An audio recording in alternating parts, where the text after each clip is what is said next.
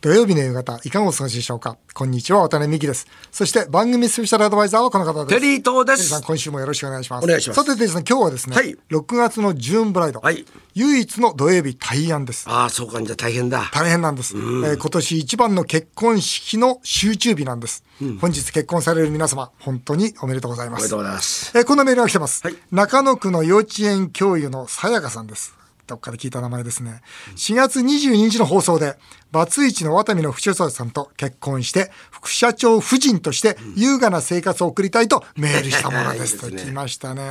あの後番組スタッフの方から何度も副社長様とのお見合いの企画のご連絡をいただいたのですが、渡辺さんが言っていた入ったらすぐ出口という部屋の間取りがどうしても聞いてない これおかしいな。どうしても気になり、今回は辞退させてください。何ですか残念だなだって、ずーっとそこにいるわけじゃないよね。ねえ副社長もほら、それなりの年収取ってるから。こっから伝説はね、始まるのに始まるんだよやね。でもそうね、さやかさん言ってるわけですよ。お二人はね。愛する奥様とでしたら6畳一間でも大丈夫ですかと、本当の夫婦とはそういうものですかとねえうん。難しいじゃないですか、うんどうですかいやでもだってテリーさんだったら無理でしょ六畳一間だったらいやでも同じ空間だったらもいや、でも僕は最初そうでしたよ。ああそう最初だって結婚し、僕が結婚した時も、僕はかみさんの家に、あの、なんか、なだれ込んできましたからね。そんなもんでしたよう、ね。最初はそうだよねなんかうん僕もそうですわんかね今はね六畳一間だったらもう無理ですけどいや今だったら僕はもうそう気絶しちゃ多う分あの多分家近づく10メートルぐらい前で俺倒れちゃうと思うんですけど息苦しくなっていやだけどね最初はそう最初はそうですよね夫婦ってそういうもんでしょそうですよそうだよねでましてやこの副社長、もうだからちゃんと部屋借りますよさやかさんのために、うんねえ別そにれ頼みますよね今のベランダにテント張ったっていいじゃないですか そねれじゃ、それじゃ何のためかわかんないけど、でもさやかさんからね、辞退されてしまいましたんで、また別の方、お願いしますえー。募集させていただきたいと思います。えー大森の青年社長、えー私の一人息子が6月24日に挙手を行います。おう今日ですよ、今日。 そうかね、おめでとうございまおめでとうごす。ざいますね、渡辺さんといえば、父と子の親子事業をされてきて、ベストファーザー賞も受賞されていますが、そうなんですよ。息子さんが結婚されるとき、結婚について何と教えましたかと。なんて言ったんですかいや結婚というものはね、いやちょっと待ってからそのさいやいやいや結婚といいやいやいうやどうしてもいやいさやそこでさすぐね偉そうなこと言うすのぐ夫婦になるわけじゃないと、ね長い年月かけてねお互い尊敬とともに夫婦になっていくんだと、それで二人に言葉を送ったんですよ円王のちぎり、知ってます円王のちぎりっていやいや円王っていうのはおし鳥のことですよね、鳥ああうん、あのいつも寄り添って離れない鳥オシドリこれ猿翁って言うんですけど、猿翁のちぎりと言いましてねあの宋の時代つまり紀元前4世紀美しい奥さんと旦那さんがいたんですよあんまりにも難しかったんで、王様が取り上げちゃったんですよ。なるほどうん、要するにあの人ねちょっと美しい嫁をよこせと、ね、そしたらどうしたかっつったら旦那さんはそれで自殺してしまったんです、そしたらその奥さんも自殺してしまったんですおでその自殺した時にそのせめて死んだらそばに、そものうね一度うんそば、でないそばの墓で入れてくれと、はいはいはいい遺言したんですよ、でもその王様は悪いやつで、いやそんなんダメだと言って話したんですね、墓を、そしたらですね両方から木が生えてきて、その木がこう一つに結びついて、あらなおかつその木の上にオシドリが巣を作ったと。愛とはそういうもん だという猿翁のちぎりこれ僕送りました子供にちょっと待ってお前たちいいかと猿翁のちぎりだぞといやそういうことってさ、言ってて自分の途中で鏡とか見ないの、あ今私はね なんてとんでもないこと言ってんだろうとそれ横田奥さんも聞いてるんでしょ聞いてるねえその奥さんが「あんた何そんな偉そうなこと言ってんだよ」全然違うじゃないの」って本当だ私たちの間にはこのあい鉄のアコーディオンがあるじゃないですか 猿翁のちぎりじゃないでしょと鉄のアコーディオンでしょと そうでしょいや本当そうなんだよねで僕ね平気でそういうこと言えるタイプなんだよねこれもずずうずうしいやね全くあれねもそうう自分のことを忘れそてうね置いちゃうのおかしいとは言そえないうね置いちゃうんですよだ本から当に適当ですよねそういうとこねこれについては僕は猿翁のちぎりと送りました。ぜひ息子さんにもその言葉を送っていただきたいと思います。 テリーさん、テリーさんにとってじゃあ結婚とは何ですか。 いや尊敬することですよ。尊敬する相手をね向こうは尊敬してませんよ。向こうは尊敬してないんですけど僕は尊敬してますよ。はいわかりました。えー、CM の後はグルメエンターテイナーフォーリンデブハッシーさんをお迎えして上半期グルメ大賞を発表します。ぜひお聞きください。昨年末ゲストに登場し年間グルメ大賞を発表してくださったグルメエンターテイナーフォーリンデブハッシーさん年間1000件を食べ歩くその情報収集力に外食経営者の渡辺さんも一目置いていたのが印象的でした今回は今年上半期食べた中で最も美味しかったお店ベスト3を発表していただきますそんなハッシーさんとワタミが組み、今月、デリバリー専門のお店をオープンしたそうです。ハッシーさんが開発した大胆かつ斬新なメニューと、ワタミグループの仕入れ力と販売網がジョイントした革命的なお店に注目です。日本放送渡辺美希5年後の夢を語ろうゲストをお迎えしましたグルメエンターテイナーフォーリンデブハッシーさんですよろしくお願いいたしますこんにちは、ホーリンデブハシです。よろしくお願いします。必ずなんか言うんだよね年間1000件を食べ歩くハッシーさんこれまで唐揚げの天才でコラボメニューを開発していただいたりしてきましたがなんと今月渡辺とハッシーさんが組んだデリバリー専門の店がオープンいたしましたハッシーさんお店の名前を発表してくださいホーリンデブハッシー監修、新感覚のデカザク唐揚げ、その名も、唐揚げの革命素晴らしい。ね、テリーさん、はいこの唐揚げの革命、で唐揚げの天才に対して唐揚げの革命は、デリバリー専門店ということでウーバーイーツやメニューからのみ注文できるお店ですメニュー開発は当然ハッシーさんが全面的にやっているんですがとっても面白いんですテリーさん見てくださいこの、この商いい品ですよね。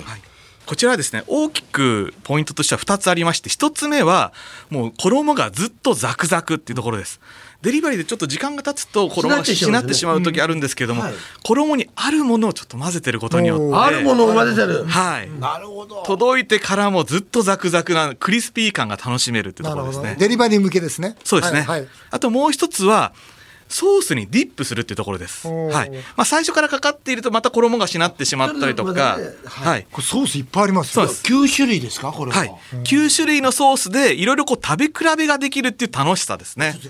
九種類言ってくださいよこれ。タルタルコチュジャンダレペッパーチーズバジルマヨ明太マヨ梅だれテリマヨハニーマスタードガーリックトマトですいやどれも美味しそうだわいやワクワクしちゃいますね。ワクワクしますはよいまた色が綺麗だかいやそうらなねのだからちょっと僕ね一瞬アイスクリームかと思ったんですよそういうね色合いですよねそうですねカラフルでこれ女性はもう大人気ですねこテれリーさんちょっとこれ我々も食べてみまいいしょうですかはいじゃあ私ねこのガーリックトマトはいよし行きましょうそれで行きましょうはい、一応カップも大きめに作ってあるので、うんあのディップしやすい。そうですね。 2つ欲しい時ははい別料金なんですかこれあそうですあの追加もできますし、5個セットを頼めば好きなソース2つついてきます、なるほどは渡辺さん何つけたんですか明太。明太、私はねガガーリックトマトをつけてみます、はいいただきますちょっと皆さんね僕今マイクの前で喋りますのであ、食べますので、音聞いていただけますか、これ多分もうね作ってからある程度時間が経ってると思うんですけども、カリカリわかる聞聞こえてきましたね今音ねが、こえてくるでしょ、はい美味しい。カリカリ感美味しい音が。いや、これ面白いわ。あありがとうご普ざい通ますだとぐちゃっとするけどもそうそびっくりですよねこれう。時間が経ってもね、はいこんだけパリパリで、うん食感が良くて、はい噛み応えがあって、はいで、これだけのソースが揃ってて、まだ美味しいよね。うん。これは美味しいわ。だから今僕ねガーリックトマト食べたんですけども、イタリアン食べてみたいあーイタリアン唐揚げっておかしいなんかそういうこともないのかもわかんないけど、はいなんかちょっとね次はね、バジルコまたいい音ささしましたね。うわいいいいさっぱりしてていイいタリア行ってきました。いや、いや、本当に、なんか、ちょっとイタリアでね、女性くと。 そればっかの。実はこれ裏側の仕組みは唐揚げの天才の店舗を有効活用をしているんです、うんはいえー全国約50店舗の唐揚げの天才のお店のキッチンで、このハッシーさんの唐揚げの革命の唐揚げを揚げます、その全国50店舗からウーバーイーツやメニューを使って配達される仕組みなんですだから唐揚げの天才のフランチャイズオーナーは一つのお店でテリーさんの唐揚げの天才とハッシーさんの唐揚げの革命二つのお店の売り上げがこれから入ってくることになるんですこれあれですか。はい。お店では買えないの。お店では買われないんですもうこれはもうデリバリー専門なんですなるほど。店潰れてるのデリバリーの店が一番潰れてるんですよあのコロナからずっとマーケットが縮んでなるほど結局あのほらゴーストで、まあ、け名前だけのデリバリーが増えたじゃないですか、だから私たちはそこにですね本物のデリバリーを提案しようということで、まあ、鶏肉もですね、ワタミグループでこれ一括仕入れですから他社よりいいものがご提供できるわけでありますこれはどうですかいやーこれは本当にあの力を入れておりまして、はいもう天才が表この革命が裏だと僕は表思ってるんですね天才がはい表で革命が裏と、はい、で天才はやっぱり王道の唐揚げの美味しさを追求されてると思うので、革命の方ではやっぱりこの新しいチャレンジ、今までになかった唐揚げの新しい楽しみ方みたいなところをやっぱりね、提供していけたらなというふうに思っております。テリーさん裏ができましたどうですかいやいいと思いますね。裏 OK ですかいやもう全然もうなんか楽しいですよね。あはいそうだねんなんかすごいあの唐揚げの本当に革命だなと思って。でまたこのほらこのほら容器も可愛いじゃないですか、でハッシーさんのね蝶ネクタイがついてて、はい可愛くて結構これちょっと一つあったら家でパーティーするのにそう最ですね高ですよねはいでパーティーの時にやっぱりデリバリーして、みんなで「あこのソース美味しいね」ってこう、和気あいあい楽しみながら食べられるっていうのもいいかなと思ってます、はい、いいと思います。えーさてハッシーさんにはですね昨年末年間グルメ大賞を発表していただいたんですよ、今回はですね上半期グルメ大賞も発表していただこうとそう思っています今年上半期で大体何件ぐらいお店行かれましたまあ、約500件弱行ってますね。はい本当にね。よく回られてんですが、それではハッシーさん、今年の上半期美味しかったお店、まず第3位から発表してください。はい、第3位は大塚にある千成もなかのあんバターどら焼きでへす、え、どら焼きできた。はい、こちらも衝撃的な美味しさでこ、れどんなんですか。はい、僕は人生で食べたどら焼きの中で一番美味しかったですね、ええはい今目の前に来ました。来た来た来た。はい店頭ではですね、結構焼きたてをそのまま提供してくれたりはするんですけれども、はいもうこの生地がふわっとしていてそして粒感のある甘みのある粒あんさらにちょっと塩気を効かせた大ぶりなバターこの3つが手を取り合うこれバターだわ。そうなんです結構大きめに入ってますよねかなりだってバター食べるような感じじゃない。はいすごいなこれ。へえ、そのまま食べても冷やしても美味しく大食べられ胆るだね。はい。ちょっと食べてみましょう。はいテイさん。うわ、びっくり。へえ。面白いね。ここだってバターじゃないですか。あそうですね。バター結構大きめに入って。そのまんまバターじゃないですか、これ。ねえ、これは温めるともっと美味しいね。そうです。もう店頭だと本当目の前で焼いてくれた焼きたてなので、バターがとろける感じになるんこでれすけど。バターとろけるよね。今固まってるけどね。そうですね。さらにやっぱり店頭であの銅の板銅板で一つ一つこう生地を焼いてくれてる、その光景まで含めて楽しめるお店かなと思いますね。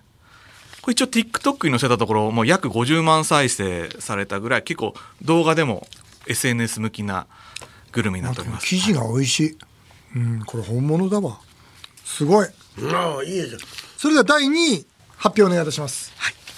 第2位は福島県の只見町にあるイワナの里というお店のイワナの塩焼きになります。いいわああこれは。やこれも衝撃的でして衝撃的ですかはいこれもい人生で食べたイワナで一番美味しかったんですけれども、うんまずこの只見町っていうエリアがすごいんですねちょっと東京からは遠いんですが、はい自然首都っていうふうに只見町が言われてるように、あのもうユネスコエコパークにも認定されているもう大自然がそのまま残っている土地なんですよ。はで私もあの行って現地に行って散歩してたら普通に特別記念天然物のあの日本カモジカに会っちゃったぐらいそれぐらい大自然のところにあるんですが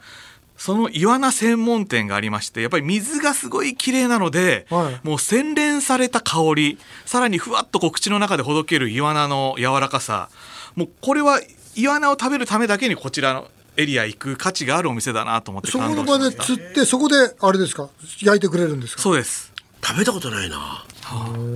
いうのはまあ、これから夏休みシーズンなのでさっぱりしてんですか。さっぱりしていて川魚だから少し臭いんじゃないですか全く臭みないんですよ臭みはないんだそれでいてもう心地よい香りはあるんですけれどもいいなこれ食べたいなねいやこれはねちょっといいですねうまそうだわこれ自然の中でねそうですねあーい いなこれもよしいねはいそうですねそれではいよいよ今年上半期一番美味しかったお店第1位ですどこでしょうか、川崎にある後楽園という焼肉屋さんでおす焼肉屋、はいちょっと待ってくださいそうですねちょっとアンテナ立ちますよ、うはいんこれ実はですねあの、はい毎年100日連続で何か食べ続ける生活っていうのを自主的にやっておりまして、はい今年は焼肉に挑戦したんですね 本当ですか焼肉を100 100日連続100日連続で100日し資料みたいなの、はい、でそのちょうど100日間先日終えたんですけれども100日間で212軒の焼肉店を訪問したんですが、おはいまあ、1日2軒以上のペースでそれで味わかるのわかります。 はい。